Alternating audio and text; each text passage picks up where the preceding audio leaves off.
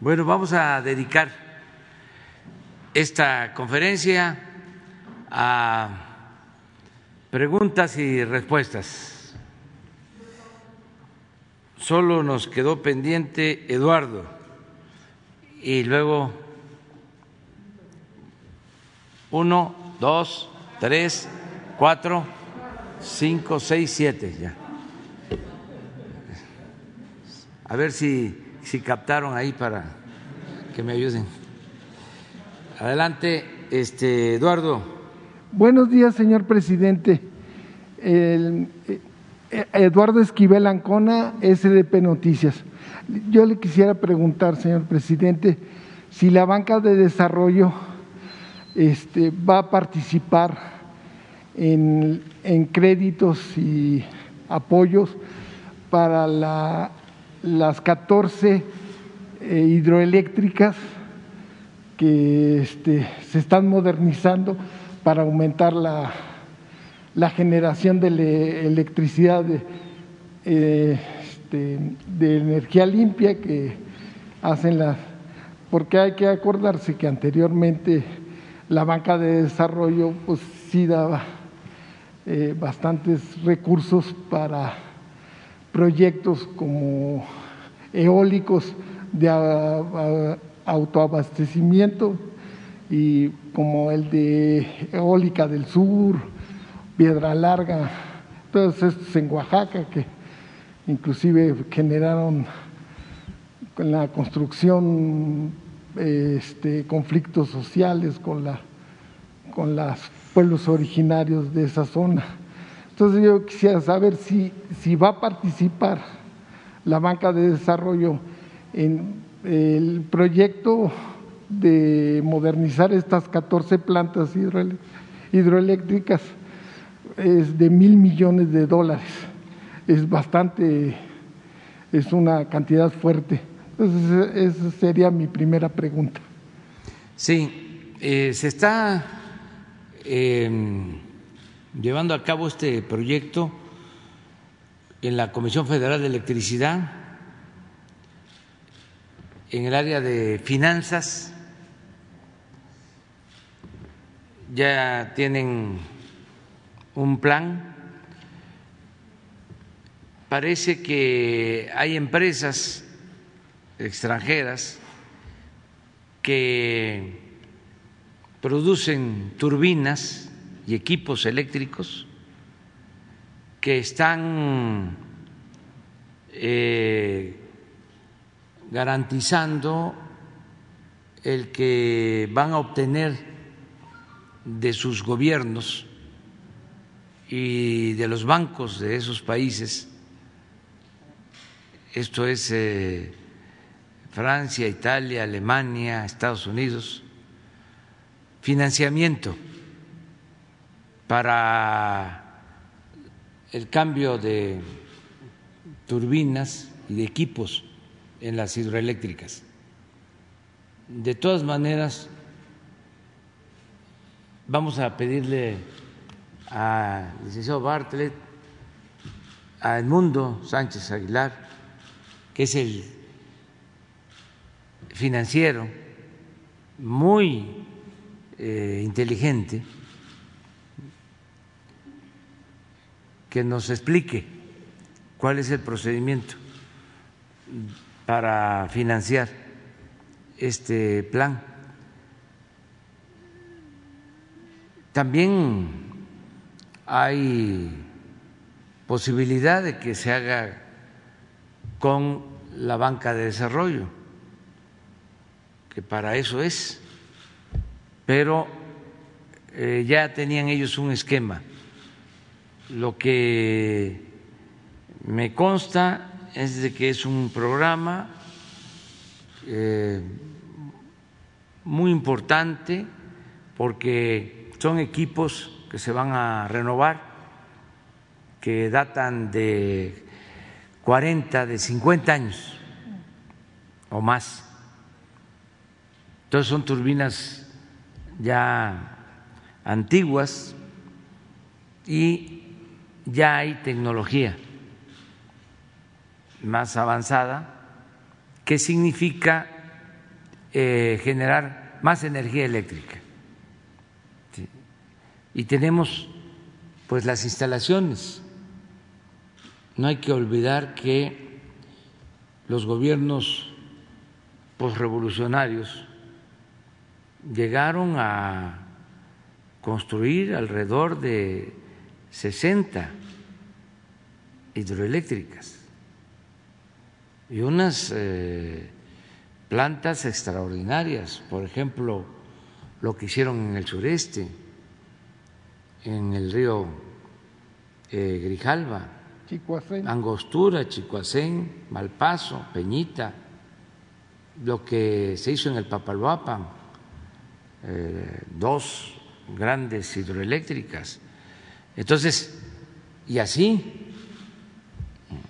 Infiernillo, en Michoacán, todo esto en el tiempo que fue eh, secretario de Hacienda, Antonio Ortiz Mena, lo que se conoció como el periodo del desarrollo estabilizador. Hubo mucha inversión pública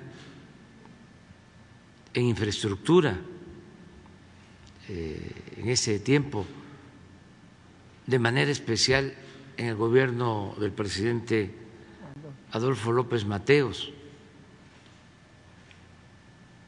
Entonces, existe toda esa infraestructura, que fue lo, eh, que eh, debieron hacer los gobiernos neoliberales, este, reforzar esa política. Sin embargo, se dedicaron a privatizar. En eso consistió todo el periodo neoliberal. Pero ya la infraestructura que existe para hidroeléctricas es muy buena. Eh, estamos eh, generando 9% de toda la eh, producción de energía con hidroeléctricas, pero si se resuelve lo del despacho, que eso es muy interesante, podría de inmediato aumentar al doble, es decir, 18% de generación de energía, con las hidroeléctricas, solo con el despacho. Yo les he platicado, y esto sirve para que la gente vaya tomando más conciencia del porqué de la reforma constitucional en materia de energía eléctrica. Em, en estas presas del, del Grijalva, eh, por la política de beneficiar a las empresas particulares, no se le despacha a las hidroeléctricas o sea, no se les permite que generen energía eléctrica. Y si tienen seis turbinas, operan con una turbina. Entonces, no generan energía y tienen que acumular, almacenar agua suficiente o en exceso en los vasos porque no pasa agua para que no turbinen. Entonces vienen las temporadas de huracanes, que es lo que ha pasado, se llenan por completo y sueltan el agua e inundan Tabasco. Fíjense la gravedad, porque ya no es un asunto económico, es un asunto de un daño eh, a miles de familias. Es una violación a derechos humanos por darle preferencia a las empresas particulares, sobre todo extranjeras. Entonces, entrando, entrando, yo planteé, ya no va a haber inundaciones, porque vamos a controlar las presas.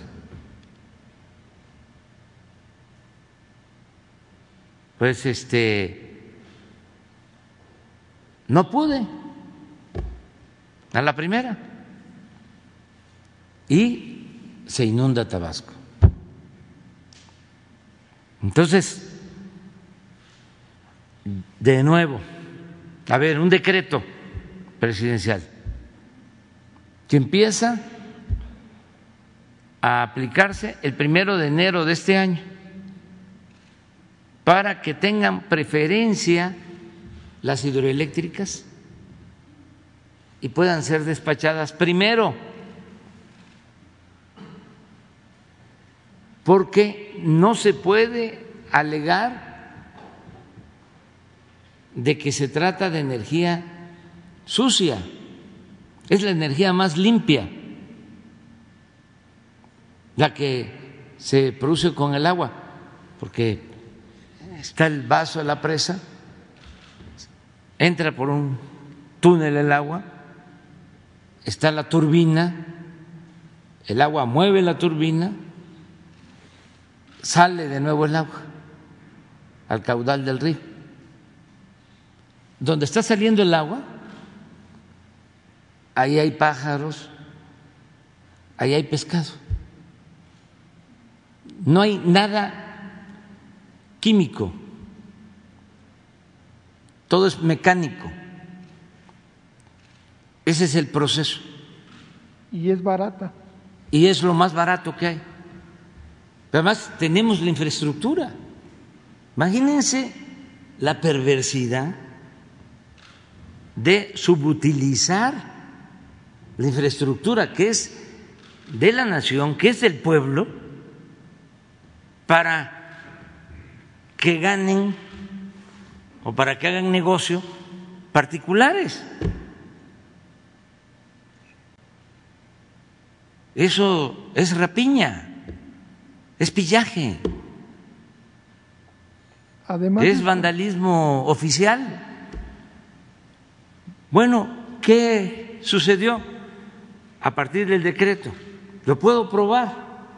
Un día voy a traer los datos. Aumentó la generación de energía en más del 200% y bajaron los volúmenes de agua en las presas. Ahora afortunadamente no tuvimos problema. Sin embargo, como en julio, un amparo en contra del decreto para que se volvieran a parar las turbinas. Así, de ese tamaño, es la irracionalidad, el absurdo, la ambición, el robo que significa la política que queremos cambiar en materia de energía. Porque si seguimos así, y ese era el propósito perverso, era quebrar a la Comisión Federal de Electricidad que es subir la energía de los particulares, pagarla a precios elevadísimos y además venderla a los potentados a precios bajos, pagando menos que lo que pagan los usuarios domésticos. Ese es el enojo que tienen ahora. Por eso está el reforma este, enojadísimo el periódico Reforma porque no quiere que pague más por la luz OXO de un patrocinador del Reforma, el señor Fernández de Nuevo León. Ayer con lo de el enfrentamiento de trabajadores y la intervención de la policía en Paraíso, en Dos Bocas, no, pues ya, este, hablaban de un muerto y están, pero muy este, deseosos de que haya tragedia, de que nos vaya mal. Son tiempos de sopilotes. Hasta el expresidente Calderón, no sé si tienes por ahí un Twitter que puso, fíjense en qué anda. Por eso, si el pueblo lo decide, si el creador lo permite, la ciencia, la naturaleza, terminando en septiembre, no me vuelven a ver ni el pelo.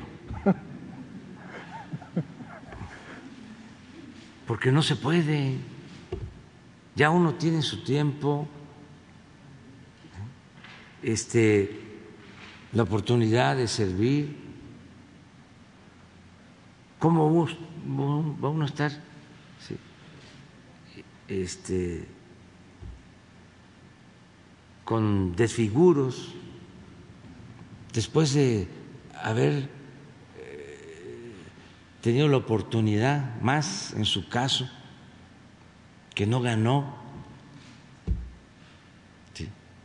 Y bueno, ya terminó su gobierno, ya, gracias a la vida, ya, lo hizo bien, lo hizo mal, ya, pero no, demasiado apego al poder, mucha ambición. Mire,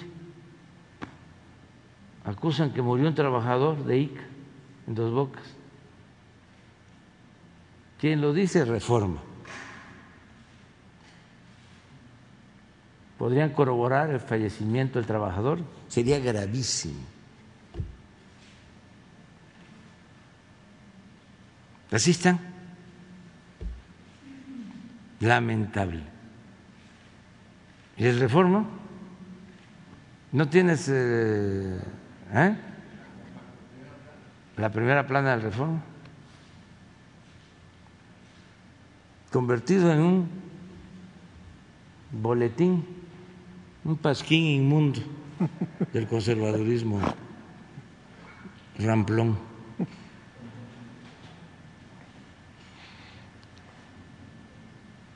Pero es por eso, porque eran los privilegiados.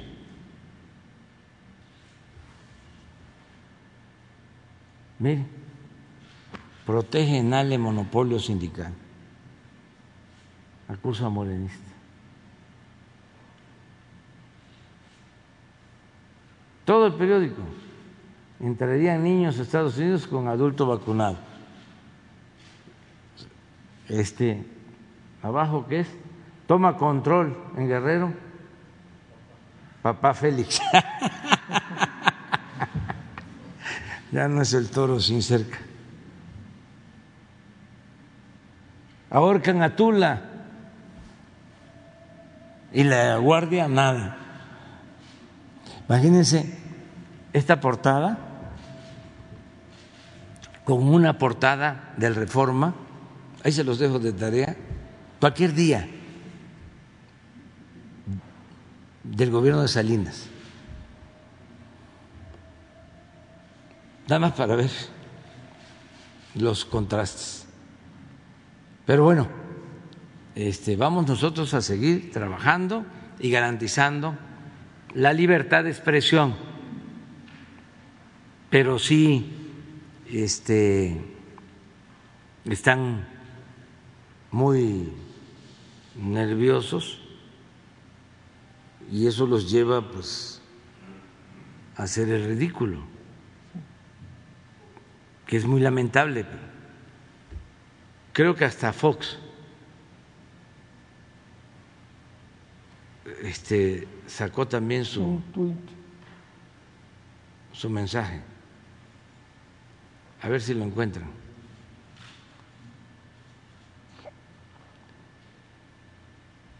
Jesús Ortega del PRD.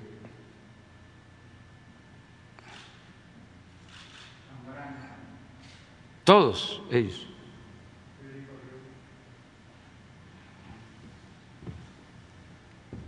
Bueno, pero así están las cosas. Sí, este, es muy importante el plan de eh, la modernización de las turbinas, de todos los equipos. Fíjense, Fox, un gobierno represor queda al desnudo.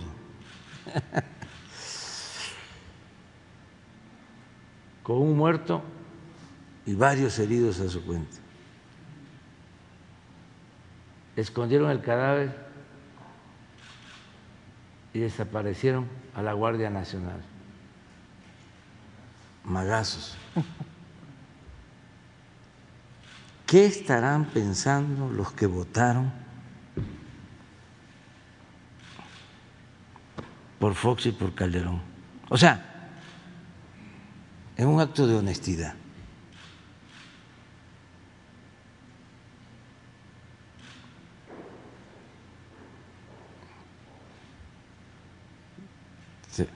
En un plan autocrítico, no autocomplaciente. Bueno, pero sí vamos a eso. En, una segunda pregunta, eh, yo le quisiera preguntar, eh, en, en SDP estamos analizando eh, la propuesta de presupuesto para el, 2000, para el 2022 y, nos dio mucha curiosidad y vimos que en el presupuesto no está contemplada eh, un presupuesto para las tandas, para eh, los créditos estos que sean tandas del bienestar. No, no está contemplado ni en economía que estaba antes, esta, ni, en, ni en la Secretaría del Bienestar. Entonces yo le quisiera preguntar, ¿Se va a aplicar ese programa el próximo año? No, en efecto no hay una partida, pero se piensa que con el pago de los créditos que se han entregado se puede mantener. Es como un fondo revolvente. No va a alcanzar, esa es la verdad, pero vamos a ver si este, se amplía y conseguimos fondos, si hay una transferencia de recursos. Y ya no más por último. Pero eh, sí este, estás viendo el presupuesto, ¿eh? Sí. Pues, este, se nota, porque, porque, es cierto, es cierto eso, no, no aparece, este, porque sí se está pensando que con lo que se va a recuperar. Acuérdense que se entregaron eh, créditos en la pandemia. A la palabra. A la palabra. Y empiezan a pagarse eh, mensualidades de esos créditos. Ya empezaron a pagarse mensualidades de esos créditos. Y ahí se tiene un fondo para eso. Sí. Ya nomás por último, ¿Su gobierno tiene contemplado usar la criptomoneda como, en como se está haciendo de curso legal en El Salvador? No, vamos nosotros a cambiar este, en ese aspecto. Eh, pensamos que debemos de mantener eh, pues ortodoxia en el manejo de las finanzas. Em, no eh, tratar de innovar mucho en el manejo financiero. Es eh, cuidar que esté bien el ingreso, para eso que no haya evasión fiscal, que no haya privilegios, que todos contribuyamos, que no haya privilegios en el pago de los impuestos y con eso es suficiente. Este, la verdad es que no hemos tenido problema en cuanto a la recaudación.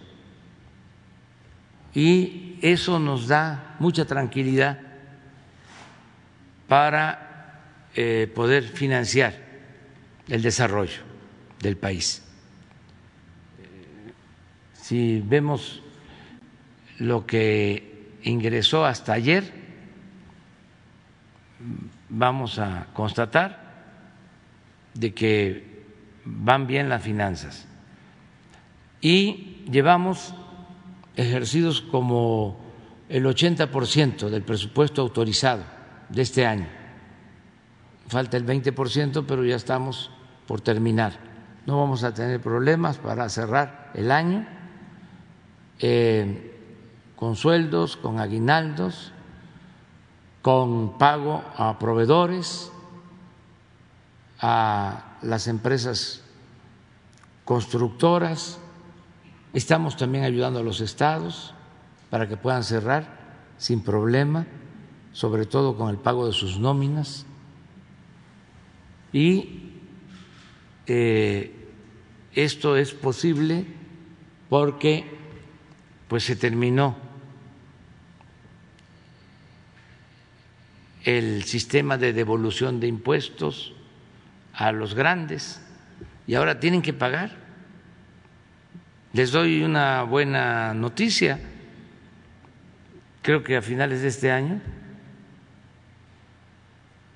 por la fusión que se hizo, el acuerdo de Imevisión con Televisa, es Univisión con Televisa, van a ser como 10 mil millones de pesos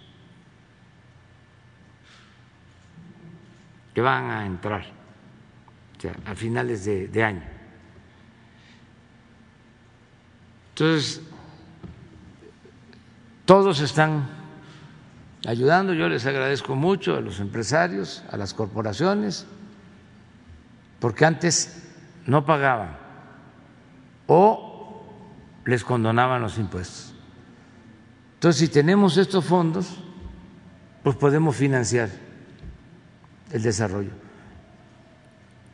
De ahí que no eh, optemos por otras eh, opciones, alternativas. Eh, estos ingresos, lo que sí estamos viendo es cómo se mantiene el país sin endeudamiento. Eh, tenemos que tener mucho cuidado con la inflación.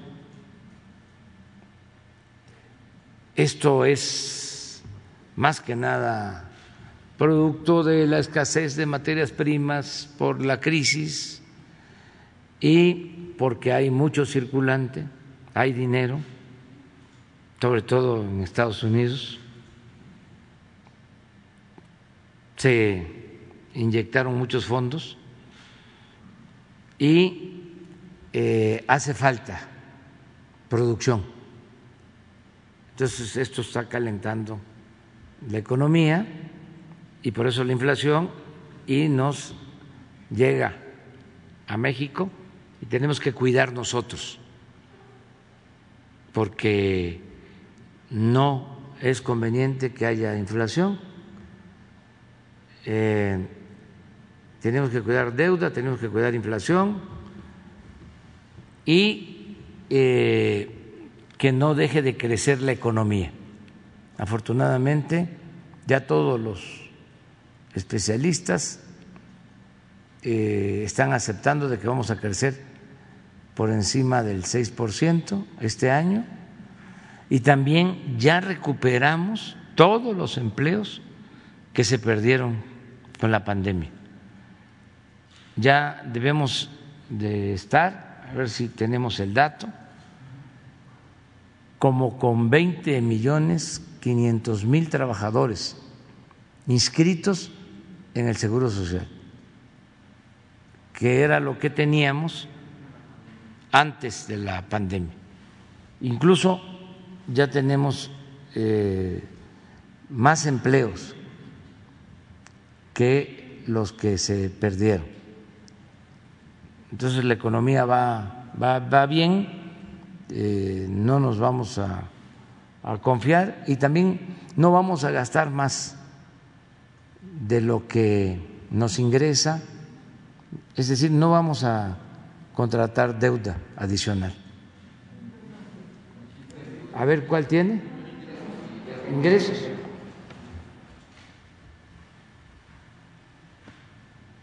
Ahí está hasta el 12 de octubre.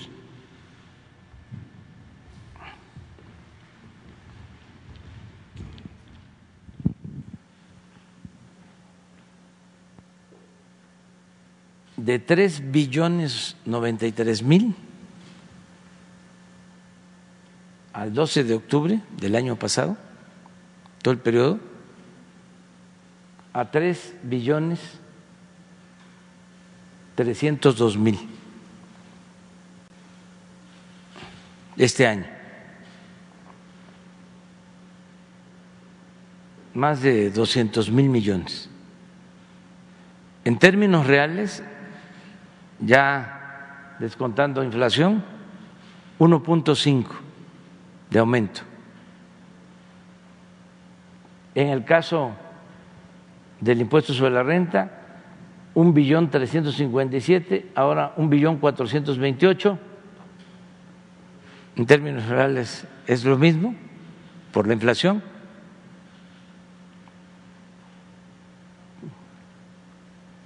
Esto es nominal y esto es real.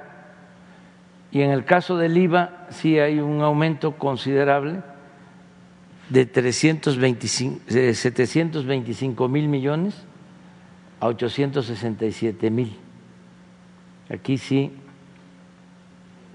más de 100 mil millones. Y en términos reales, 13.7. Entonces, vamos bien en lo que es recaudación y en empleo hasta así el 12 también, 47 mil nuevos empleos en octubre. Pero hay otra tabla donde están todos.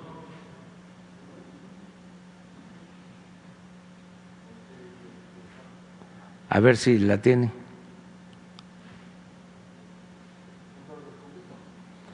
No.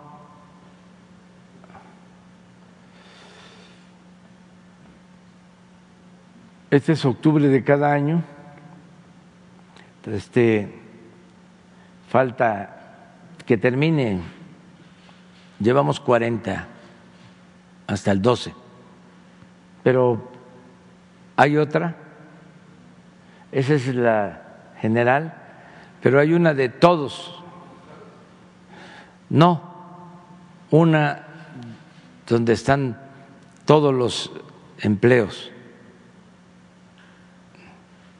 incluso la de la, que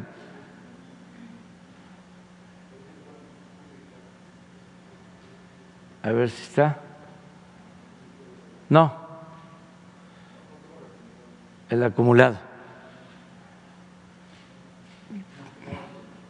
Sí. Pero ya vamos debemos de ir como 60 mañana la presentamos como 60, 80 mil empleos arriba de los que eh, se perdieron. Ese dato lo damos mañana.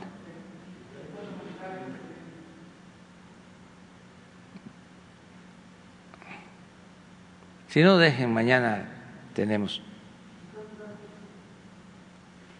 Pero sí hay recuperación de, de empleos. Eh, aquí aprovecho también para decir que aquí está.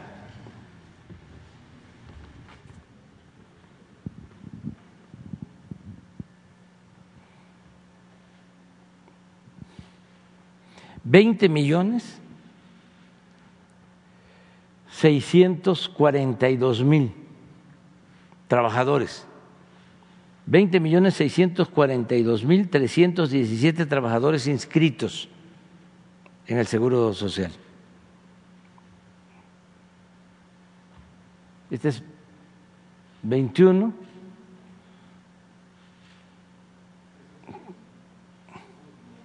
Estos son estos finales del 21.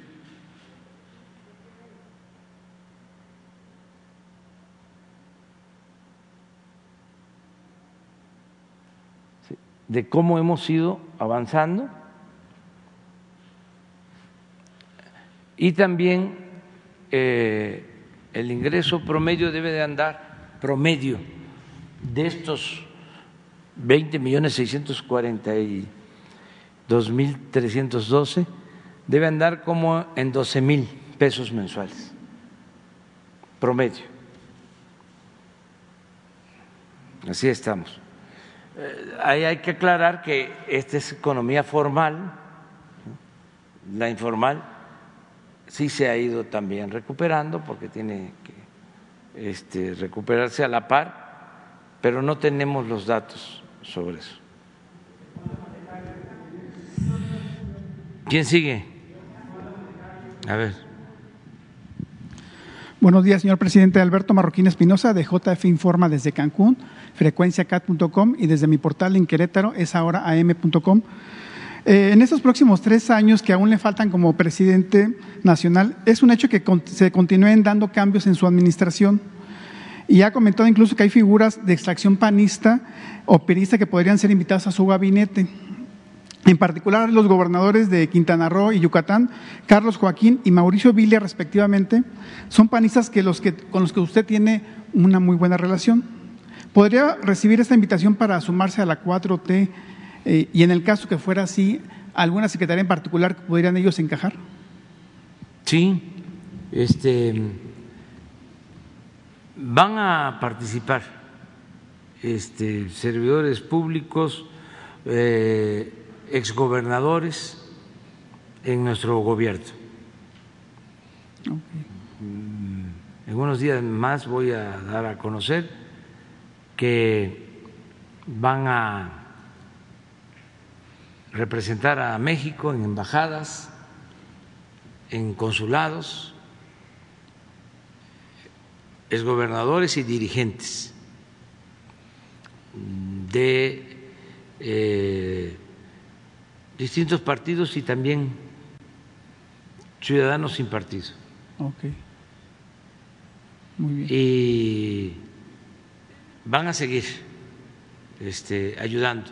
Todos los que quieran contribuir, ayudar a la transformación del país, tienen las puertas abiertas, mujeres y hombres honestos, con deseos de servir, están terminando gobernadores, como el caso de Quirino Ordaz, el gobernador que va a terminar de Guerrero, que no hicieron mal trabajo. En el caso de Guerrero, quienes este, conocen, saben que no es un día de campo gobernar Guerrero, porque ha sido un estado muy olvidado por la federación, es de los estados más pobres. Por eso yo me siento satisfecho de que es el estado que más recursos está recibiendo ahora. Acuérdense de lo que no voy a dejar de mencionar, ofrezco disculpa, del señor Cuadri que plantea la desaparición de Oaxaca, de Chiapas y de Guerrero. O sea, no que quiera ¿no? que desaparezca, sino dice, si estos estados este, no se contemplaran, el nivel de desarrollo de México fuese mejor. Se le olvida que el desarrollo no solo tiene que ver con lo material. Yo siempre he dicho que Oaxaca es de los pueblos con más cultura en el mundo. ¿Y qué? ¿Eso no es desarrollo? Claro que sí. Y lo mismo Guerrero. ¿Cómo escribimos la historia de México? Sin Guerrero. Sin Nicolás Bravo. Bueno, eh, José María Morelos, que siendo michoacano se eh, apoya por los guerrerenses. ¿eh? Ahí da a conocer los sentimientos a la nación. Y luego, Juan Álvarez, ese gran dirigente que inicia el movimiento de reforma en contra de Antonio López de Santana.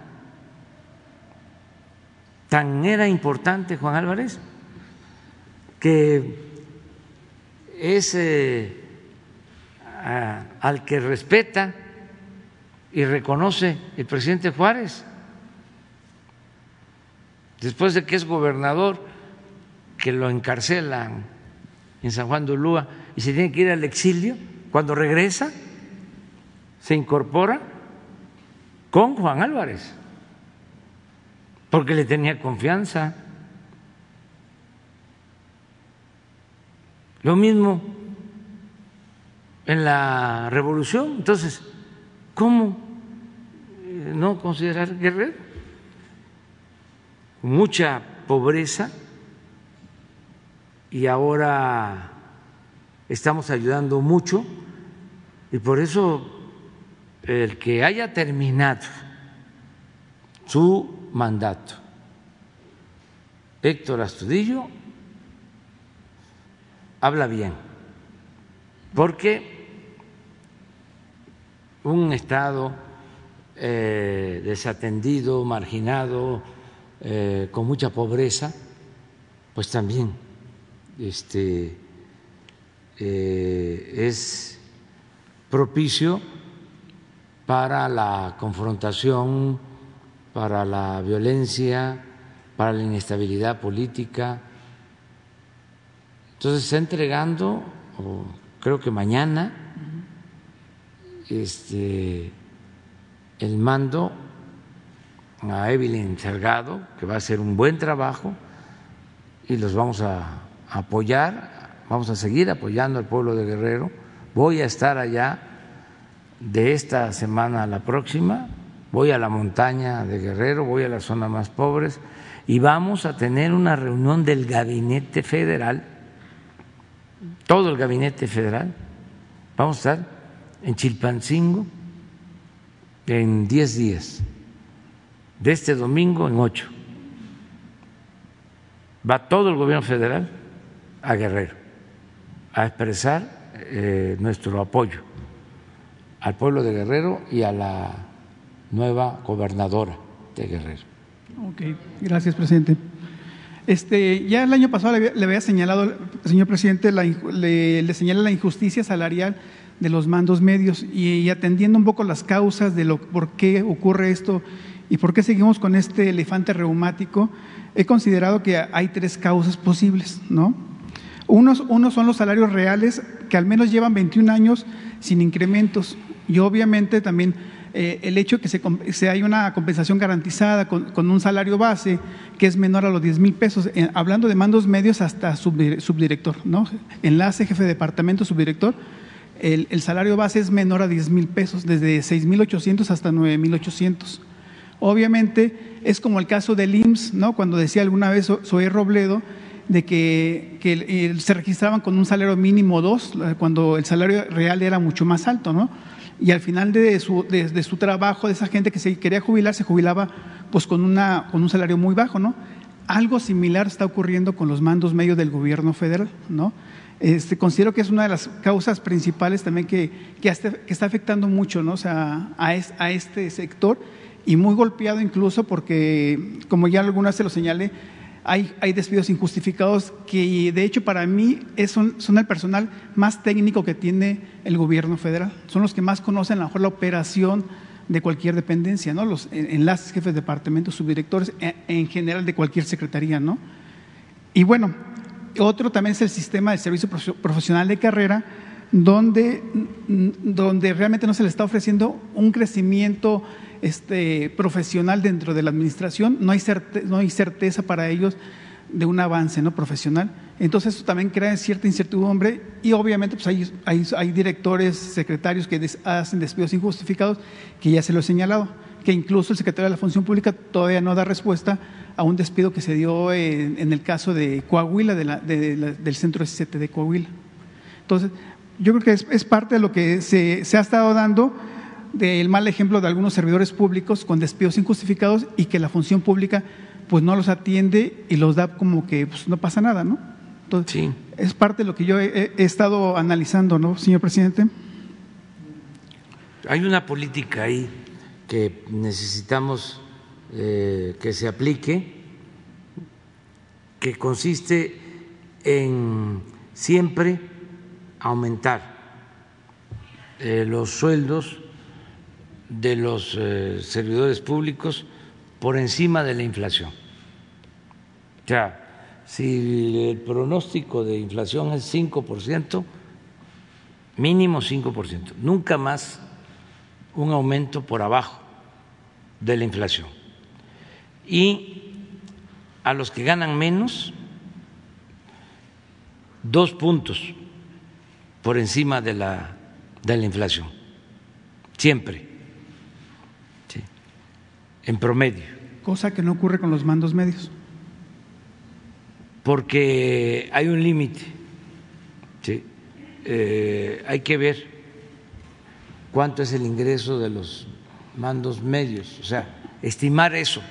Un subdirector gana al día de hoy en salario, salario base con el que se va, se va a jubilar 9.800 pesos. A ese sí entra en lo que estamos hablando, del incremento, de que eh, además de la inflación, dos puntos. Hace 10 años eh, ganaban 8.700. Hay que revisarlo, porque sí es una injusticia eso. Ok. Y otro también parte de lo que ocurre mucho es que los exámenes técnicos realmente son muy amañados, eh, sobre todo en el servicio profesional de carrera. Ahí hay que hacer algo también al respecto, porque si no va a seguir el elefante reumático de esta forma, ¿no? Sí, ahí se lo encargamos al maestro Roberto Salcedo, que es el secretario de la Función Pública y que es una gente recta, íntegra y que va a buscar la forma okay. de que todo esto se corrija. Y una denuncia ciudadana, me han estado insistiendo mucho damnificados de pesquería de Rincón de Juárez en el municipio de Pedro Tapanatepec, en Oaxaca, donde solicitan que se supervise, que se supervise el, el apoyo de, de, la construcción. En este caso hay inconformidad con la CONAVI, no sé si habría otra lista. Hay inconformidad con la CONAVI, que no ha evaluado bien a la gente que, que fue afectada por el temblor de 2017. Entonces, Tapana, Tapana, ah, conozco. Sí, es entonces, el límite de Oaxaca con Chiapas. Exacto. En el istmo. Entonces, me, me han estado buscando mucho y, eh, que si puedo eh, pedirle de favor si pueden hacer una evaluación sí, le al decimos respecto, ¿no? a David Cervantes, que es el encargado del plan de reconstrucción, okay. que él vaya. Y otras, eh, ya ve que San Juan de Río se inundó hace, hace poco, eh, con el inicio de la administración del nuevo gobernador, Mauricio Curi, y pues la gente también está ahí, ahí como que se está vislumbrando un poquito que hay en San Juan del Río actos de corrupción con la construcción de casas que obviamente apenas les entregaron hace dos años y ya, ya están junto a un río, río San Juan, y parece que ya ocurre algo. Ojalá pudiera haber alguna respuesta por parte de la Conagua o Semarnat, si hay, hay algún estudio de impacto ambiental, qué pasa ahí también, ¿no? Y sobre todo, pues, como ya se declaró un eh, estado de emergencia, esa zona, ¿cómo participa el gobierno federal con el gobierno de Querétaro? Lo estamos haciendo, estamos ayudando en Querétaro por las eh, inundaciones. Uh -huh. Y el gobernador Curi está este, pues atendiendo las eh, demandas. Incluso se están aplicando los planes de Protección Civil en Querétaro y ellos nos expresaron, los mm, gobernantes de Querétaro, el gobernador Curi, de que se hacían cargo de, eh, apoyo a damnificados. Okay. Y mm, lo creo, porque aunque está entrando el gobernador, lo considero una gente seria y responsable. De todas maneras, vamos nosotros a, tomar en cuenta lo que estás planteando. Gracias. ¿Y cuándo nos visita Pero sí se está trabajando. ¿eh? gracias. O sea, eh, eh, desde que empezaron las inundaciones, el Ejército, la Secretaría de Marina, Protección Civil y el Gobierno del Estado. Pero el, lo que corresponde a las afectaciones a damnificados, los integrantes del Gobierno del Estado, el gobernador dijo, nosotros nos hacemos cargo. Vamos de todas maneras a, a ver qué está sucediendo. Gracias. ¿Y cuándo nos visita Querétaro, señor presidente? Ya, y la última vez que fue una mañanera fue el 19 de agosto del año pasado. Y... Vamos a ir. Vamos a ir, porque además, terminando, bueno, ya eh, me estoy reuniendo con todos los gobernadores que están entrando y me voy a reunir con el gobernador de Querétaro. Okay, muchas gracias. Sí. ¿Quién sigue?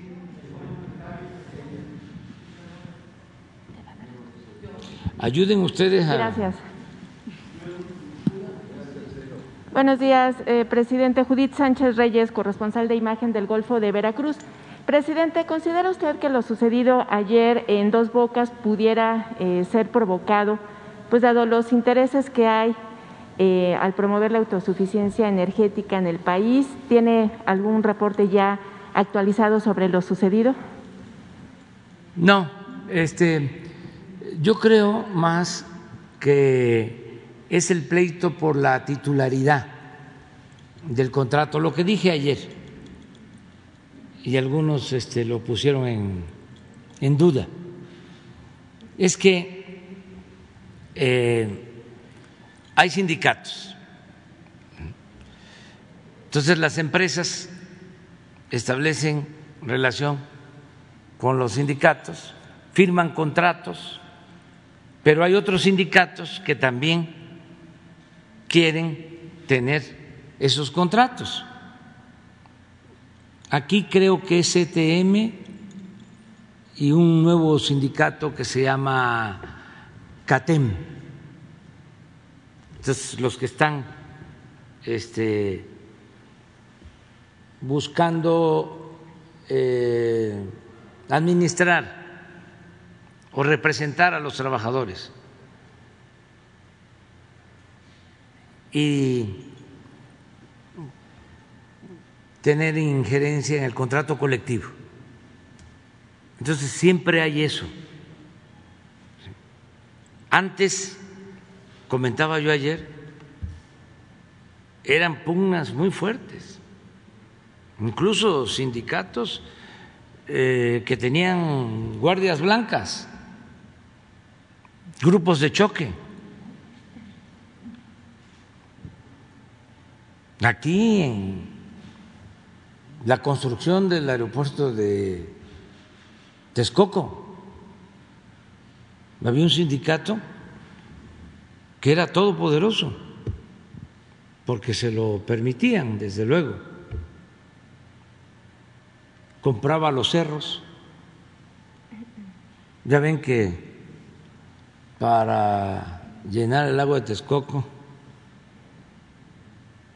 iban a necesitar mucho material, no pudieron llenar. Ahí está, de nuevo, el agua, porque el agua tiene memoria. Pero bueno, devastaban toda la región. Entonces, ellos compraban el material, ellos lo transportaban y no permitían que nadie más. Tenían el control de las puertas de donde se estaba construyendo el aeropuerto de Texcoco. Vendían guachicol a las empresas. Y esto se repetía en Oaxaca, por eso no se terminaban las obras. Las empresas, las cementeras, tenían que pagar soborno. Eso era lo que predominaba. Eso ya no existe.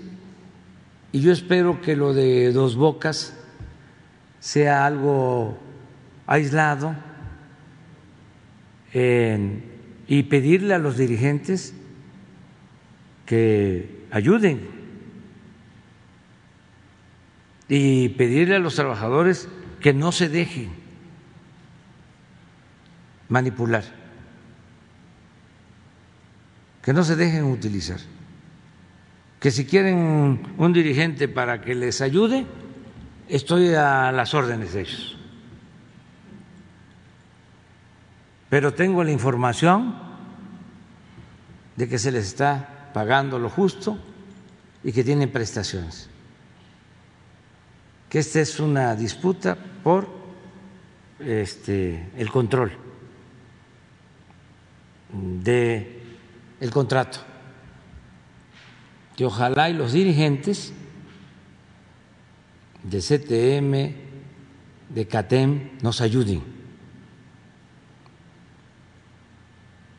Eh, no creo que haya mano negra para parar la refinería porque no quieran en el extranjero que se produzcan las gasolinas en México. No, no, aunque no les gusta mucho a los que venden las gasolinas ahora, que se hagan las refinerías en México, que produzcamos nuestras gasolinas porque ellos dejan de hacer el negocio. Pero no es por ahí, además voy a estar muy pendiente, como voy a estar pendiente del juego de hoy, que es importantísimo, este Doyer Gigantes, y le deseo lo mejor a Julio Urias. Este,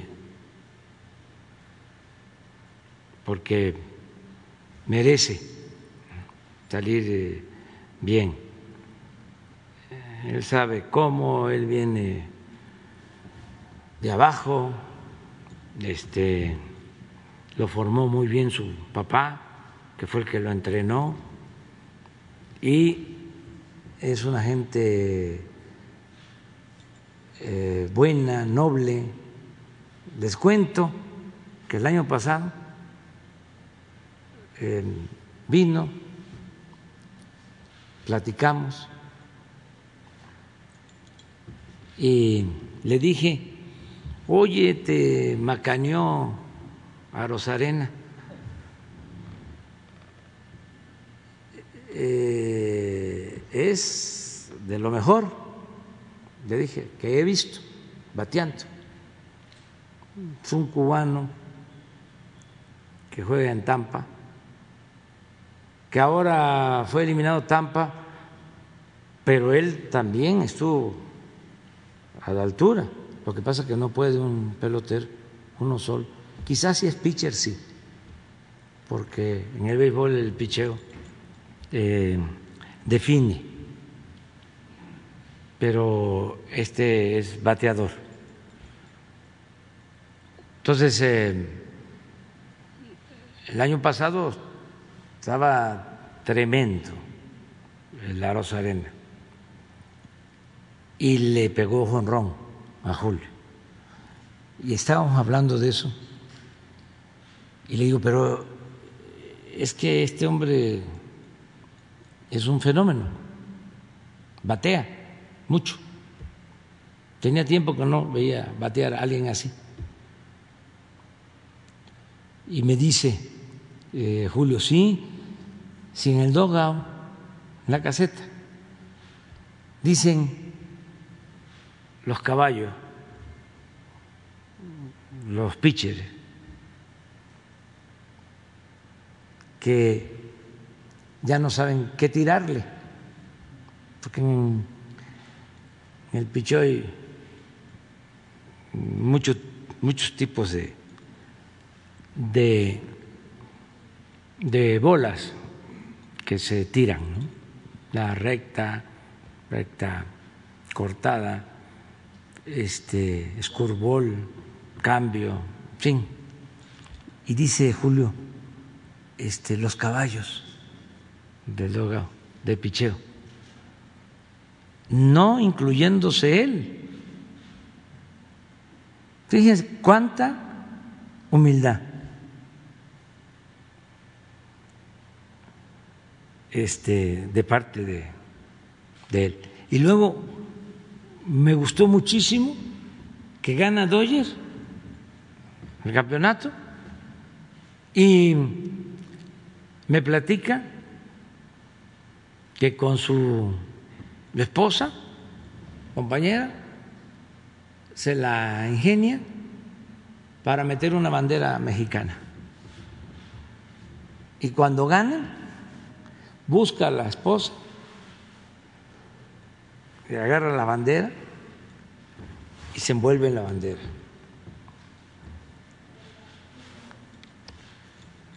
Sí, pero hay otra donde están, se envuelve así. Hay otra foto, pero bueno, este, entonces sí merece ganar hoy. Entonces estamos pendientes.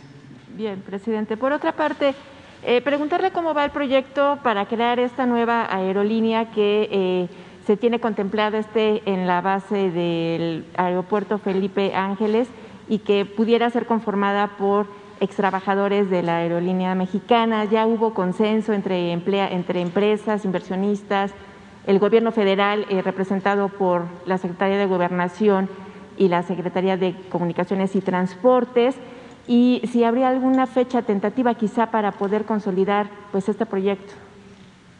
Bueno, hace unos días eh, hablé con el dirigente del sindicato de pilotos de las líneas aéreas y ellos eh, están muy interesados primero pues en que ya no se sigan eh, cerrando las líneas. Por ejemplo, que eh, no fracase Aeromar, que está en una situación difícil y tienen adeudos eh, con el SAT y también con otras eh, dependencias del gobierno federal.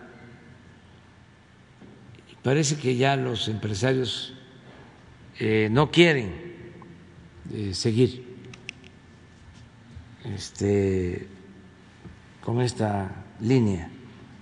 Entonces yo le comentaba que si buscaban empresarios y que avalaran con los dueños de Aeromar, los señores Katz, y que este, se lograra que los trabajadores participaran. Mm, pilotos, trabajadores administrativos, todos, como socios, que nosotros ayudaríamos, buscaríamos la forma de ayudar. Por ejemplo, en hacer calendarios de pagos de la deuda que les permitieran este, salir adelante, siempre y cuando estén los trabajadores. Entonces se puede hacer una cooperativa, algo mixto, entre inversionistas particulares y trabajadores. Esto en el caso de Aeromar, pero también para el caso de las otras dos eh, líneas, que al final era la misma, la antigua mexicana,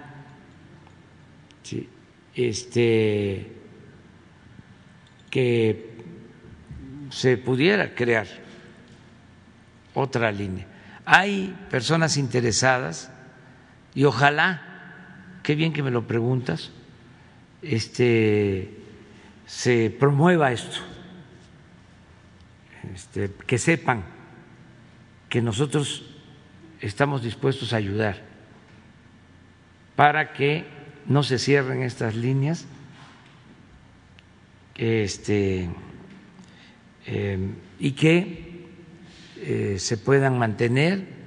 Es muy bueno el futuro, les va a ir muy bien porque el país va a crecer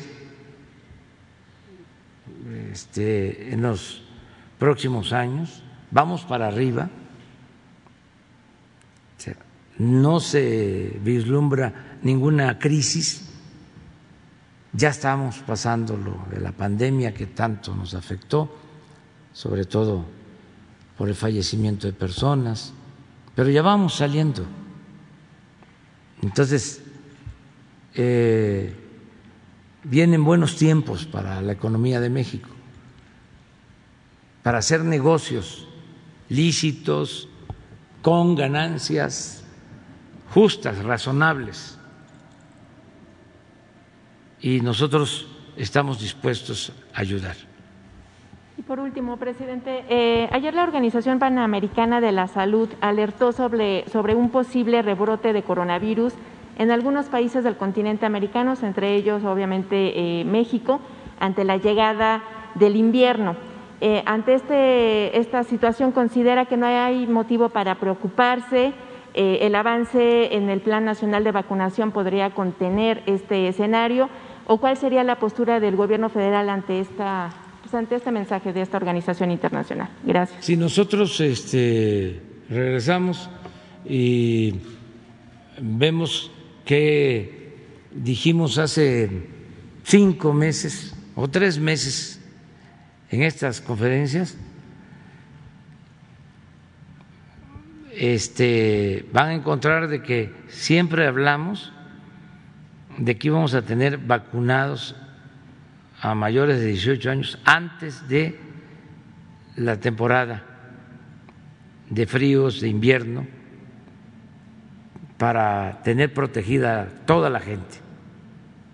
Lo vine diciendo casi cada semana, que por eso el plan de vacunación. Y ya este, vamos a terminar de vacunar cuando menos con una dosis en este mes. Hoy en la mañana eh, nos presentó general secretario de la Defensa, Luis Crescencio Sandoval González, ya el operativo para llevar, eh, distribuir y vacunar a más de 800 mil personas en Guanajuato. Es a partir de hoy empieza el plan. Eh, se va a vacunar en los municipios que faltan de, de Guanajuato y va a hacerlo tanto la Secretaría de Marina como la Secretaría de la Defensa. Y ya terminamos. O sea, porque en los otros estados también se está llevando a cabo eh, un programa con ese propósito. Nos están ayudando autoridades municipales, estatales, para que a finales de mes todos los mayores de 18 años estén vacunados, cuando menos con una dosis. Y esto es muy importante. También, ya que hablamos de la Organización Mundial de la Salud, volver a pedirles que ya autoricen las vacunas que han demostrado eficacia, que han salvado vidas, que no han causado daño y que todavía ellos no aprueban, que ya lleva mucho tiempo. Ah, pero bueno, aprovecho para decirlo porque lo voy a estar comentando. Ya Estados Unidos aceptó que pueden ingresar vacunados con eh, dosis aplicadas de vacunas no elaboradas por ellos.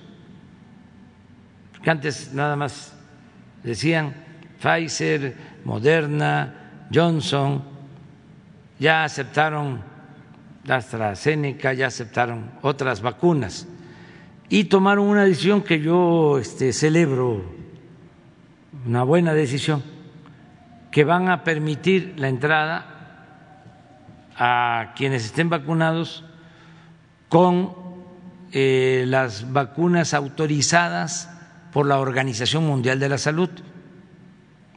Entonces ya no es un país el que decide, es una organización mundial que además esa es su función y sin eh, intereses políticos, ideológicos, eh, apegados a la ciencia, ellos deben ya de autorizar,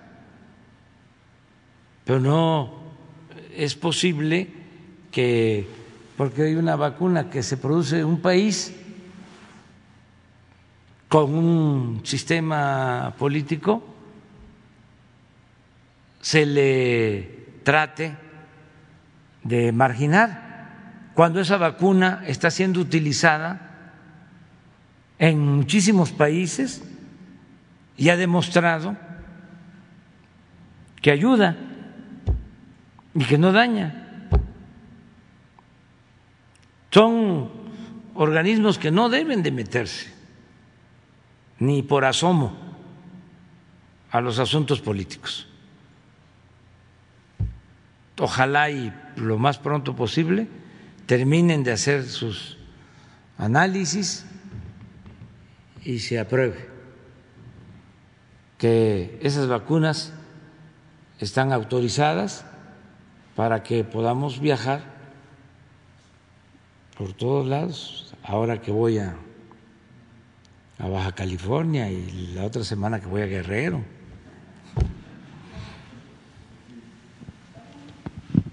Nos quedan ustedes, ¿verdad? Ah, tenemos tiempo todavía. Bueno, eh, tú, tú vas después. Presidente de todos los mexicanos, licenciado Andrés Manuel López Obrador, soy su servidor Carlos Pozos, columnista de la revista Petróleo y Energía y reportero de Lor Molécula. Agradezco la oportunidad que me da de participar y agradezco al área de comunicación social el permitirme nuevamente estar presente en este ejercicio de comunicación circular. Mi pregunta, jefe del Poder Ejecutivo, en relación a los tristemente célebres eh, Pandora Papers, ¿qué opinión le merece que el corporativo Cosmos, mejor conocido como Cosmopolitan, de la familia Lance Maná, que se encuentra inmersa en este escándalo provea de servicios de alimentos y despensas a la Guardia Nacional, en reclusorios federales, en los gobiernos de los estados de Veracruz, Coahuila, Oaxaca, eh, Jalisco y la propia Ciudad de México. Presidente, obtuvieron entre 2018 y 2021 contratos por 18.440 millones de pesos, tanto del gobierno federal como de administraciones estatales y hasta de municipales. La pregunta es, presidente, ¿qué opinión le merece que este corporativo Cosmos continúe siendo el privilegiado por tres sexenios? Pues se tiene que investigar. Yo le voy a pedir a Rosa Isela Rodríguez que nos informe sobre estos contratos, si les parece. Sí, presidente. Y también tomen en cuenta que son muchos.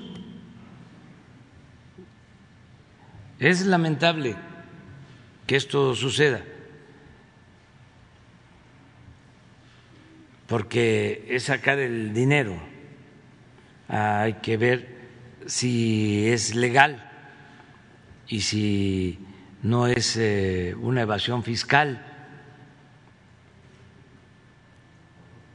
Pero son alrededor de tres mil empresas o este, personas que este, sacan su, dinero. Hay de todo, artistas, hasta intelectuales en el mundo, pero de México son alrededor de tres mil. Entonces, lo que tiene que eh, hacer el SAT es ver si no hay evasión, si es legal hacer eso. Eso es lo único. Entonces, este, porque así como esa empresa, hay otras yo no sé cuántas de esas empresas tienen contratos con el gobierno nuestro, que hay que revisar. Nada más. Ojalá y ya no haya esa fuga de capital, que aunque sea este legal, pues no voy a decir que sea inmoral, pero no es eh, ético, pues jefe del Poder Ejecutivo Federal, la Fundación Jenkins fue creada por el señor William, William Oscar Jenkins eh, para, hizo un patrimonio de 700 millones de dólares que fueran utilizados para el beneficio de los poblanos. Sin embargo, eh, la familia Jenkins Landa, junto con los abogados Virgilio Rincón y Antonio González Muñoz, se apropiaron indebidamente de este patrimonio utilizándolo en paraísos fiscales para su delito. Los poblanos, presidente, le piden su intervención para recuperar el patrimonio robado. Me dicen que la unidad de, eh, inteligencia financiera lleva avanzada investigación, pero aún no intervienen ante el desfalco filantrópico, el más grande de la historia, que suma más de 14 mil millones de pesos. 14 mil millones de pesos, presidente. Y bueno, eh, el foxista Luis Ernesto Derbez es rector, tiene orden de aprehensión eh, por ser parte de este desfalco y aún no ha sido capturado. Pero lo más importante, señor presidente, eh, de esto es que después de este robo contrataron a un despacho americano de nombre Culin Emanuel para demandar otra vez al Estado mexicano. La pregunta, ¿Qué opina que el Estado mexicano tenga que pagar por estas eh, tranzas? Mire, ese caso es este muy debatido. Yo he escuchado puntos de vista, unos a favor, otros en contra. Creo que lo mejor es que la Fiscalía resuelva, que las autoridades actúen con rectitud, que no se inclinen a favor de unos o de otros, que le den la razón a quien este, la tiene, que no haya influyentismo, que se imparta justicia. Eso es mi punto de vista. Eh, son pleitos por herencias, que esos pleitos son muy lamentables, feos. Por eso insisto de que no debemos de tener como Dios al dinero,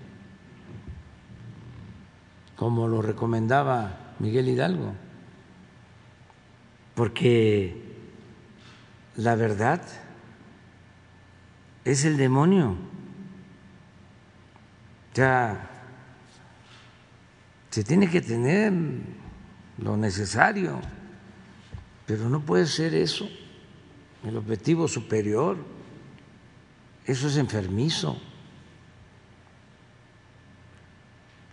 En eh, herencias se dan pleitos por dinero, pero que si los finados padres este, resucitaran, se volverían a morir.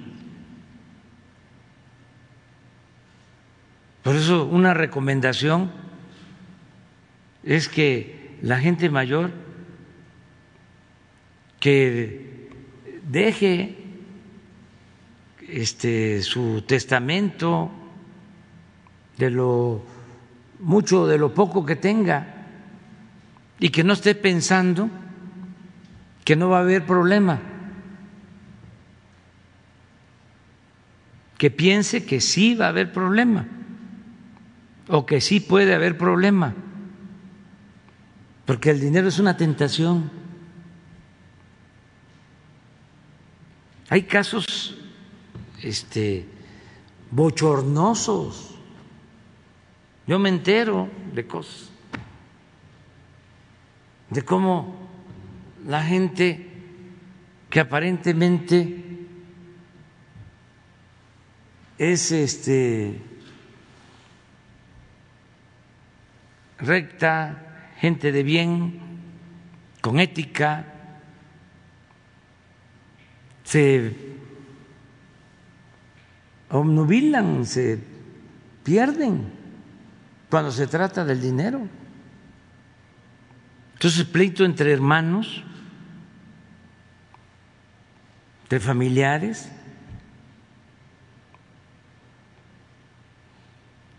tremendos. acusaciones de lo más temerarias que pueda uno imaginar, entre familias.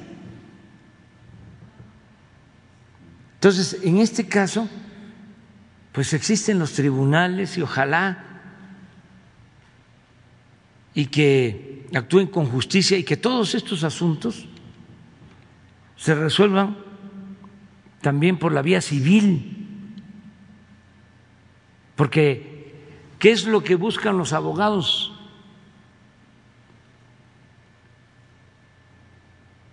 Siempre, con sus influencias, quieren convertir casos civiles en penales. ¿Por qué? Porque si es civil, se puede llevar tiempo y eh, no van a la cárcel cuando es pleito por dinero.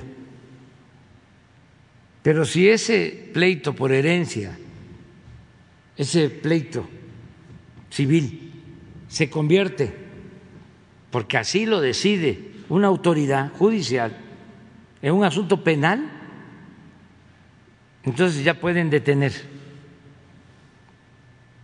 y entonces el que está en la cárcel, pues ya tiene que aceptar. Hay casos de herencias que este, meten a la cárcel a la persona y ahí firma porque no quiere estar en la cárcel. Pero eso es una maniobra que hacen autoridades judiciales, incluso ministerios públicos, y jueces con abogados trinqueteros para que así sus clientes cobren. Entonces, ¿cómo las instituciones que tienen que impartir justicia van a ocuparse nada más de estar resolviendo estos asuntos de pleitos por dinero, cuando necesitamos que las autoridades judiciales atiendan también las peticiones, las demandas de justicia de la gente humilde. ¿Por qué nada más pueden ir a los juzgados los abogados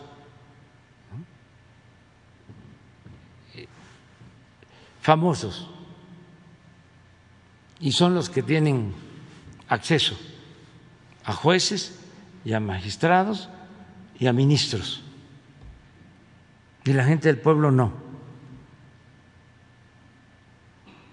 Entonces, esto de la Universidad de Puebla, de las Américas, que ojalá y se resuelva con rectitud, además que eh, quede claro que ya no es el tiempo de antes. ¿eh?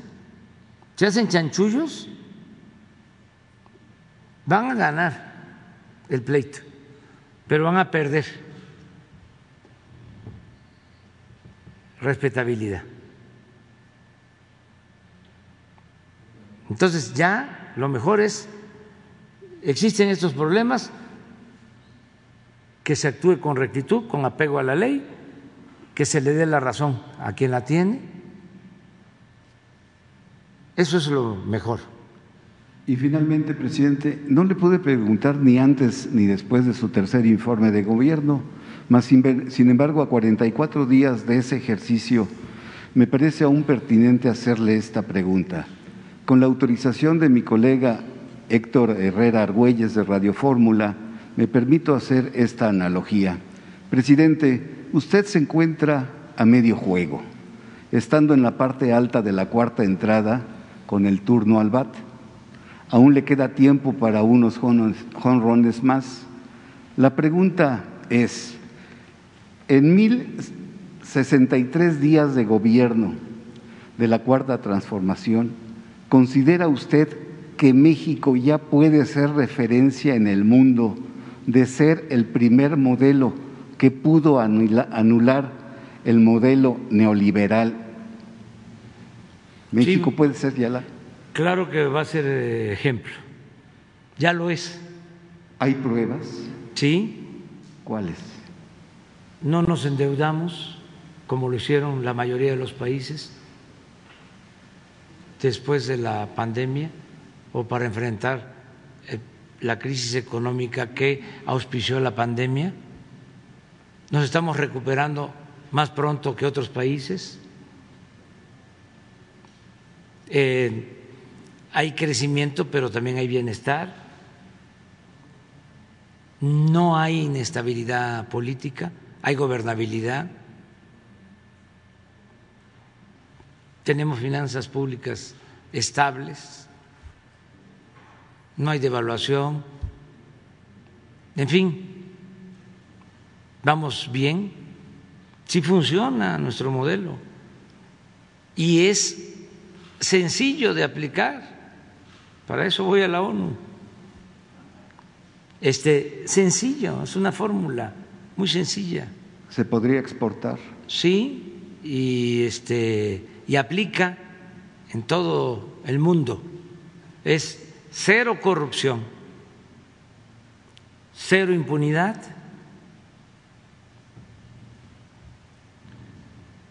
austeridad honestidad y combate a la desigualdad social. Y eso se puede. Y voy a tener más tiempo, si así lo decide la gente, si termino a finales de septiembre del 24 y como el equipo en el que estoy está bateando y está sacando carreras y si estamos en el cuarto inning, me van a tocar como tres turnos más. O sea que eh,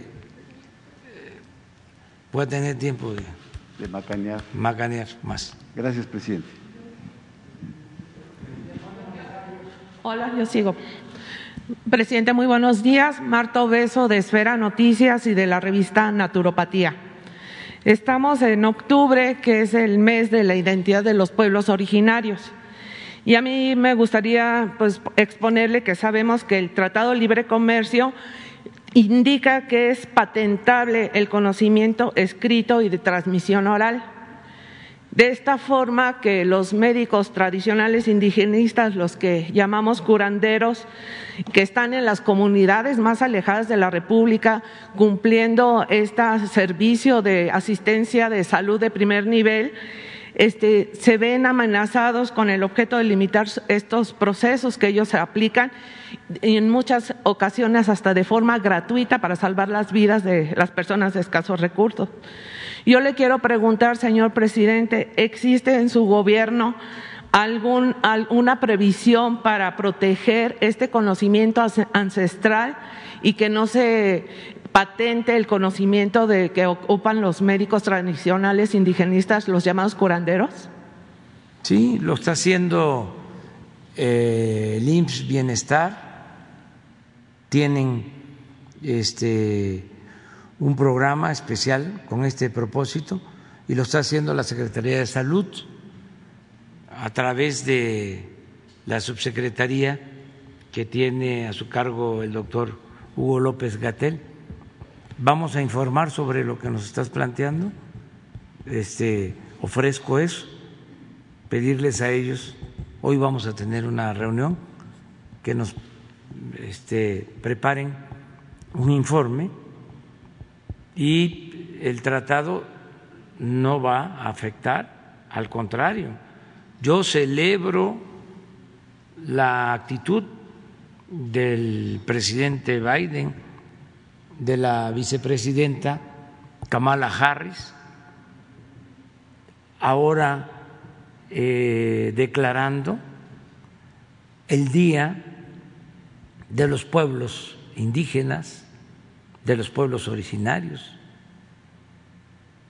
La verdad, eh, me dio mucho gusto eh, el acuerdo que suscribió el presidente Biden, eh, las declaraciones de la vicepresidenta, porque esto es apenas una mínima parte de lo que merecen los pueblos originarios, del reconocimiento a sus grandes civilizaciones, culturas que fueron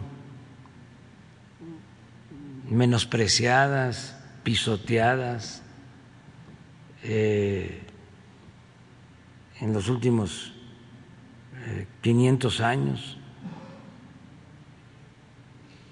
y que son culturas que vienen de lejos. El día de antier puse un face, a ver si no está. Este, pero ya lo habían hecho tanto el presidente Biden como la vicepresidenta. Y es un reconocimiento a las grandes civilizaciones, a las grandes culturas de América, porque no es como eh, se pensó durante mucho tiempo, ¿no? Que América existe a partir del llamado descubrimiento.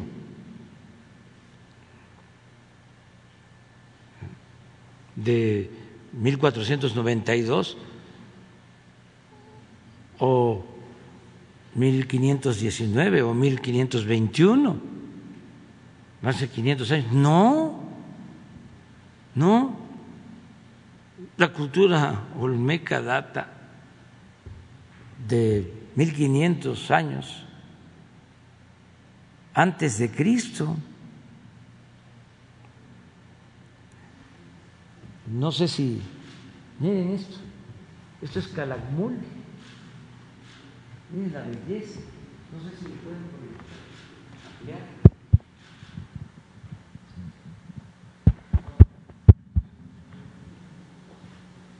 Este mural. 300 años antes de Cristo. Ah, miren, es un mercado maya.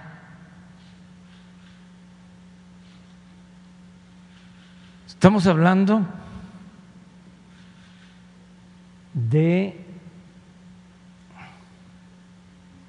1800 años antes de que llegaran los europeos, antes de que se diera la invasión. 1800 años antes, esto. ¿Y qué esto no es arte?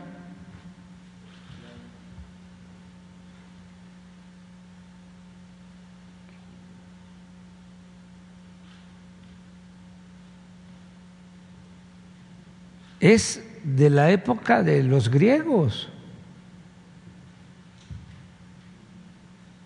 de Atenas.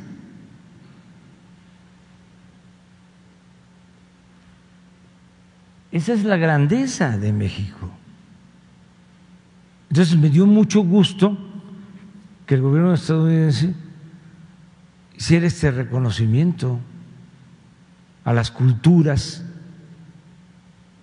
mesoamericanas. Y también la denuncia de los abusos, como lo hizo la vicepresidenta. ¿No tendrás el, el de la vicepresidenta Kamala Harris? ¿Cómo se nos va a olvidar de que en el periodo de la colonia se traía esclavos de África en embarcaciones que morían cientos, miles,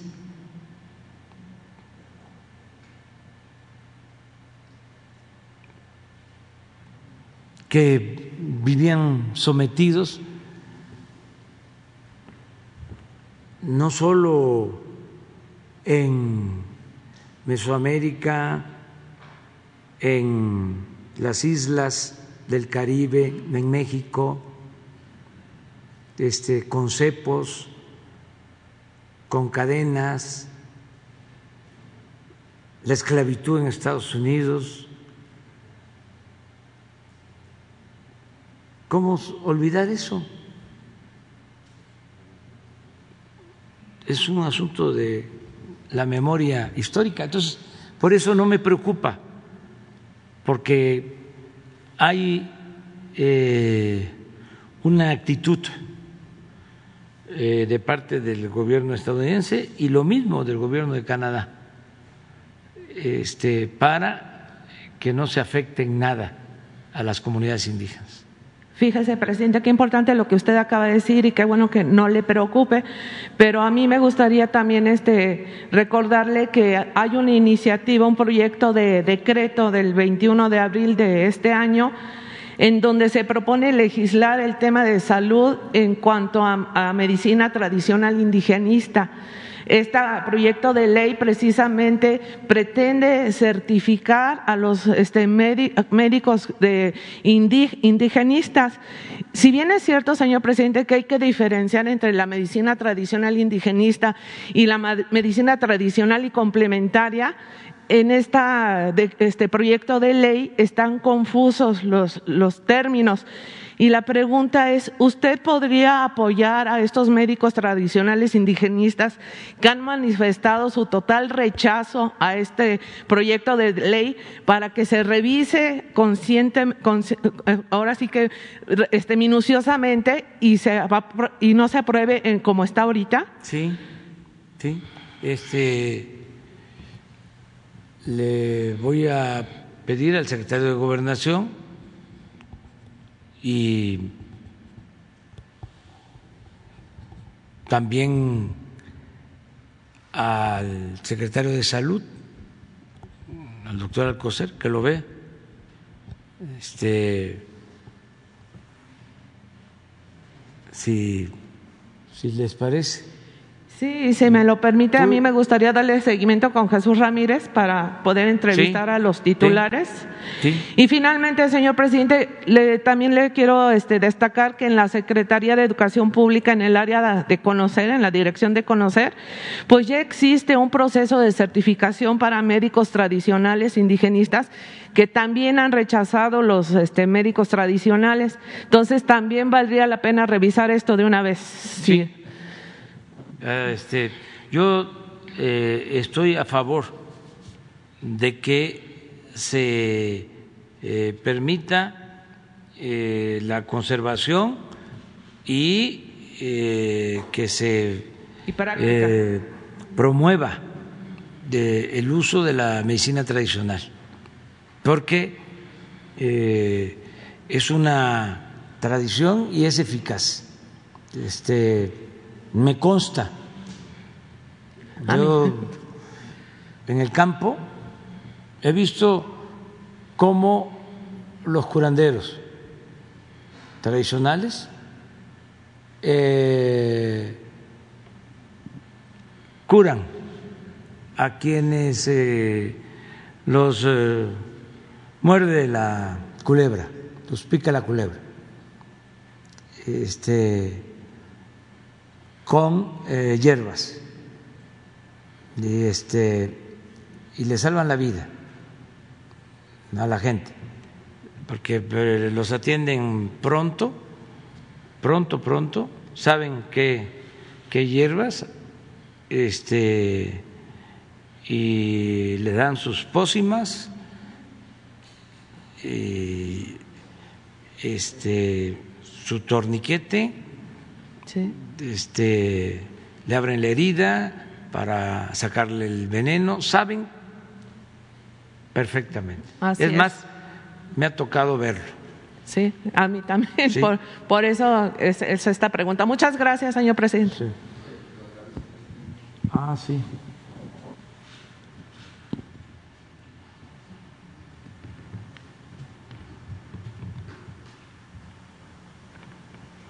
No, pues está muy fuerte, no lo voy a leer. No. Pero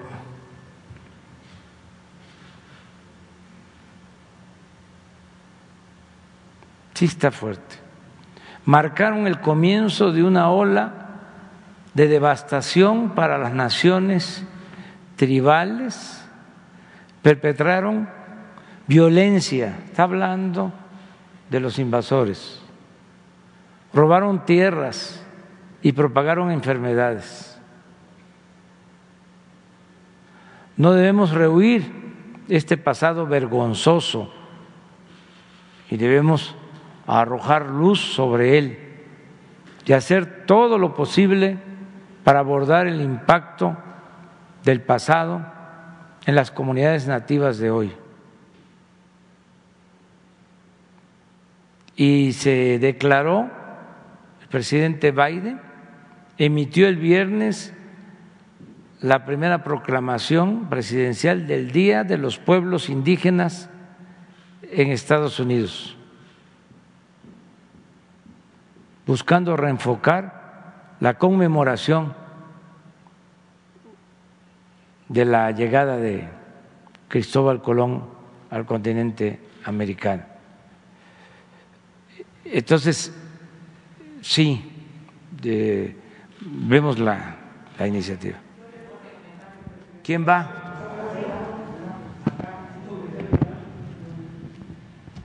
Sí, ella. Gracias. Gracias, presidente. Cindy Cerda de Canal 11.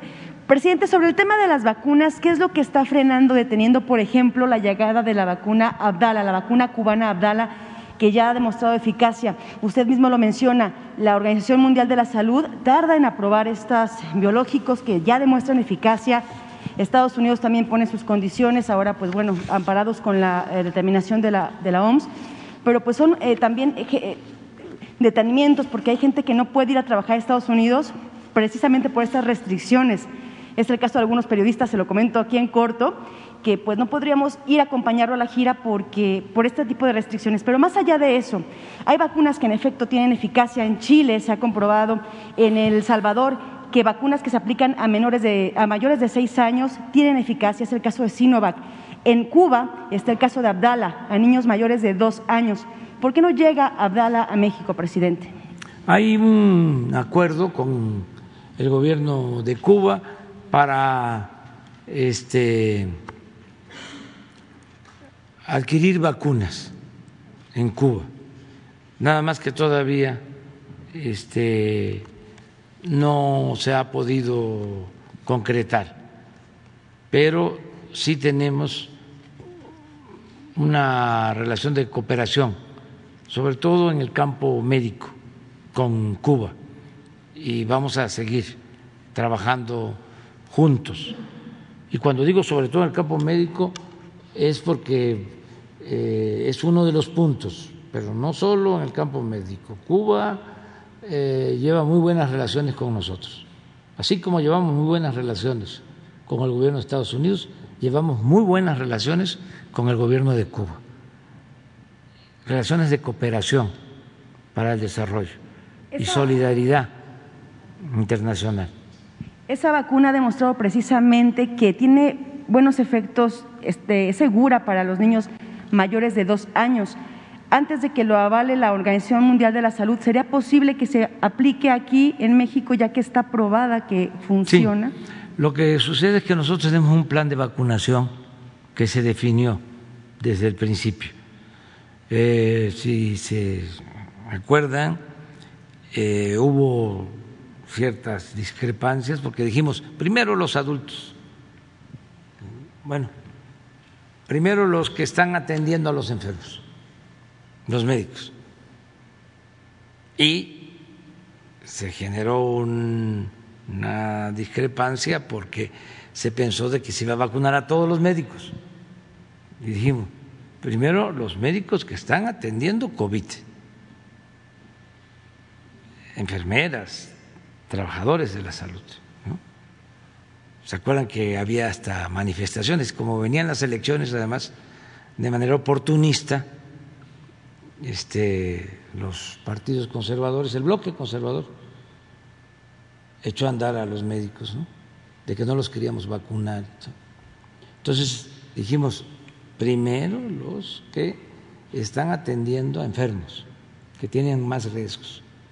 Segundo, adultos mayores. Y lo dijimos en aquel entonces y se tuvo resultados. ¿Por qué primero los adultos mayores? Porque son los más vulnerables. Y los tenemos que cuidar.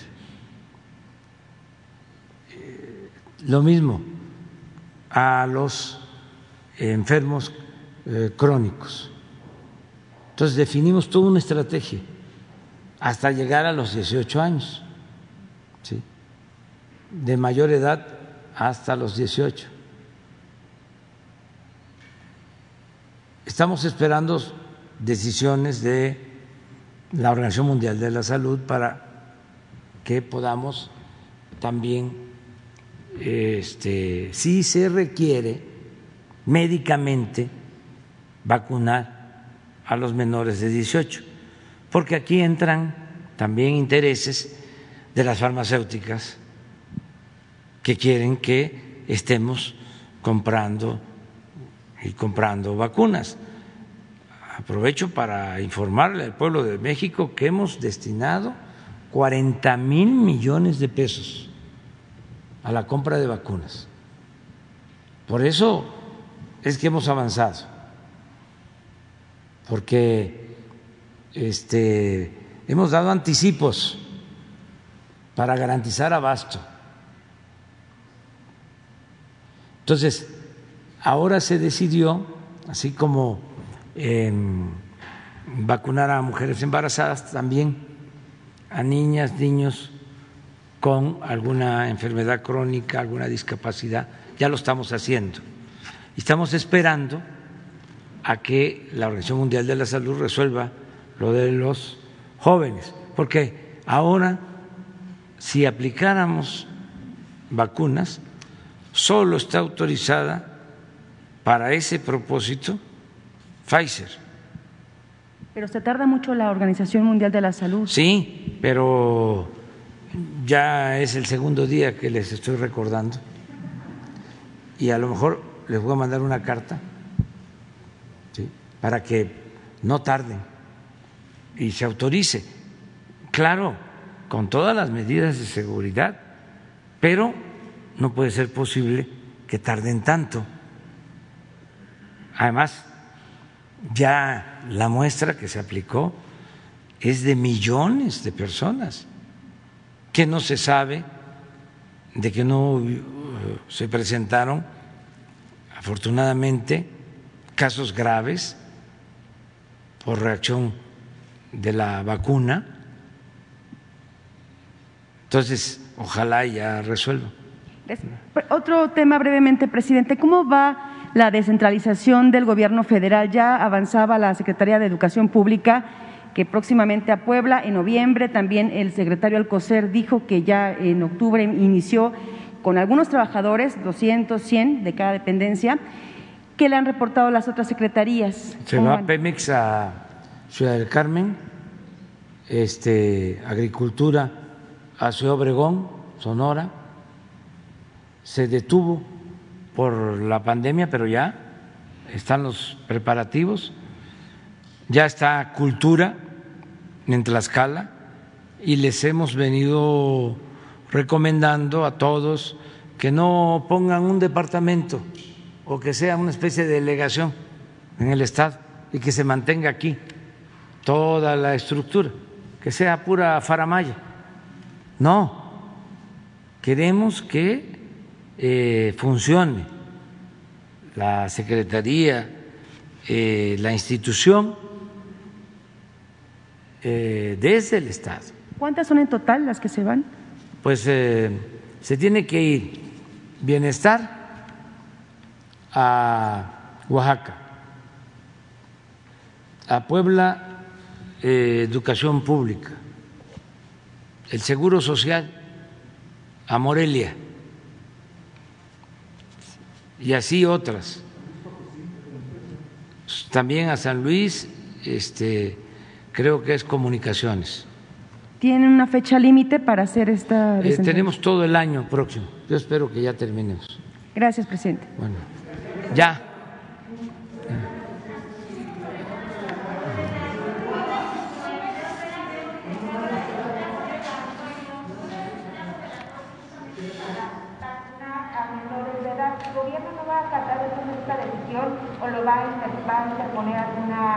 Algún recurso para... No, cuando se trata de amparos... que dijo que ya se podía vacunar a los menores de Sí, pero eso es, este, no le crean a Reforma. No, pero no miren, a ver, pongan Reforma. De antier, no. Pero es una, toma de decisión, no es... No, pero es que... Eh, eh, bueno, pero entonces no, espérame, es que es interesante, es muy interesante. No lo consideré este, importante porque pues tampoco vamos a estar aquí hablando de este, las mentiras del reforma porque voy a dedicar todo el día a eso. Pero es que es una decisión de un juez, pero eso sí falta todavía que se resuelva en otras instancias. O sea, no es definitivo. ¿sí? Y cuando se presenta un amparo, se le entrega el amparo, se le otorga el amparo, se protege a la persona que lo solicita. No se puede hacer extensivo. Entonces, mire, pues, permíteme, ¿no les parece un despropósito esto? Es un despropósito. Cualquier abogado sabe que esto no puede este, ser como ellos lo titulan.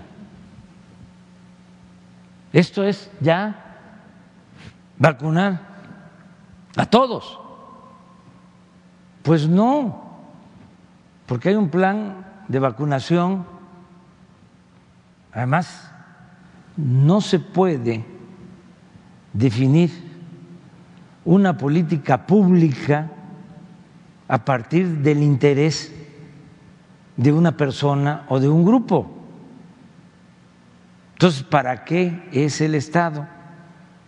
¿Y para qué es el estado de bienestar? Entonces, legalmente esto se va a respetar, pero al mismo tiempo se va a ir a la instancia correspondiente para este, aclarar. Pero esto es como sentencia, así lo presenta el reforma, ocho columnas.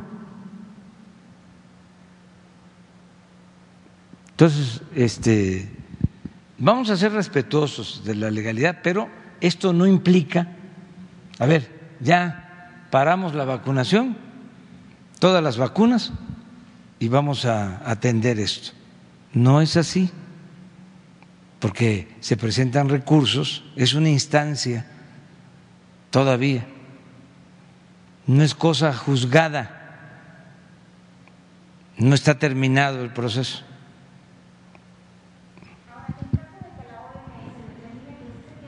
Vacunar a los adolescentes entre 12 y 17 ah, años. Ah, sí. Se tiene, no, pero México tiene la suficiencia de vacuna Pfizer para aplicarla. Sí. ¿Hay un nuevo contrato con Pfizer? Sí, o sea, si no se este, establece un nuevo contrato. Hasta el momento no tienen nuevos contratos. Tenemos ahorita un contrato vigente, nos deben vacunas o sea, todavía nos tienen que entregar vacunas este, y no habría ningún problema, tenemos muy buena relación. Creo que es la farmacéutica que mejor ha cumplido, la mejor.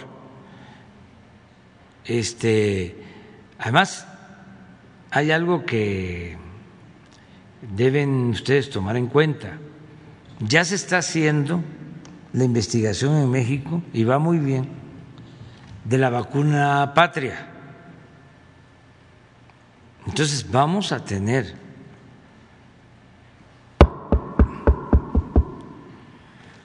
este nuestra vacuna. Estamos trabajando para eso. Tiene todo el apoyo con así el equipo de investigación acabamos de autorizar 180 millones de pesos para apoyar la investigación.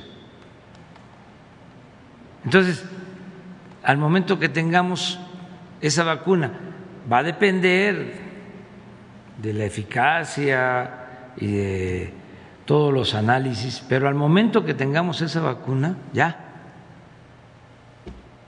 es otra cosa no es que no se quiera aplicar también la vacuna a los menores, es que no hay una recomendación médica en ese sentido. Todavía no definen, porque sí puede causar daño. Entonces, tenemos que esperarnos. Esto lo he explicado aquí, Hugo, muchísimas veces. Pero, ¿por qué me quitaste ese? Este.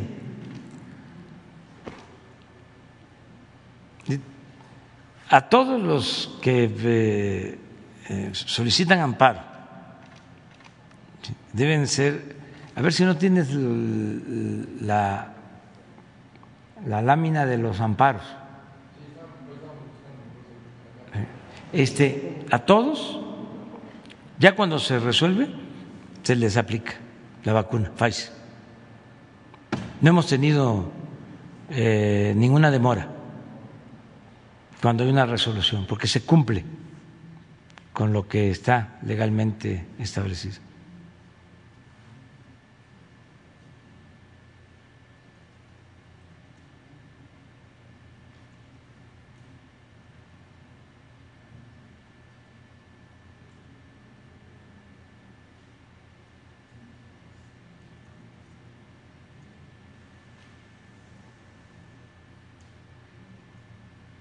A lo mejor tenemos ahí. Pero para explicarles de cuántos amparos, afortunadamente no son muchos, y ya se empezó lo del registro de los niños.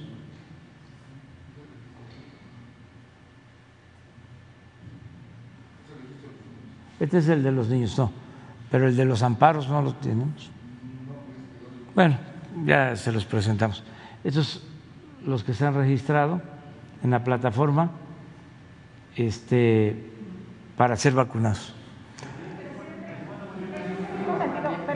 No me presenté, Karina Aguilar del diario 24 horas, pero preguntarle también, el conflicto que se registró ayer en, en Dos Bocas, en Tabasco, ¿esto podría afectar la obra, retrasar los trabajos o no hay? No, no, no, no, nada. Eso es lo que quisieran los eh, adversarios nuestros. Pero no, no, no, vamos a inaugurar la refinería en julio del año próximo. Y de una vez para que este, este tengan ustedes más información. Eh, la vamos a inaugurar en julio del año próximo. Vamos a inaugurar el día 2 de julio del año próximo y se va a llamar Olmeca como homenaje a la cultura madre.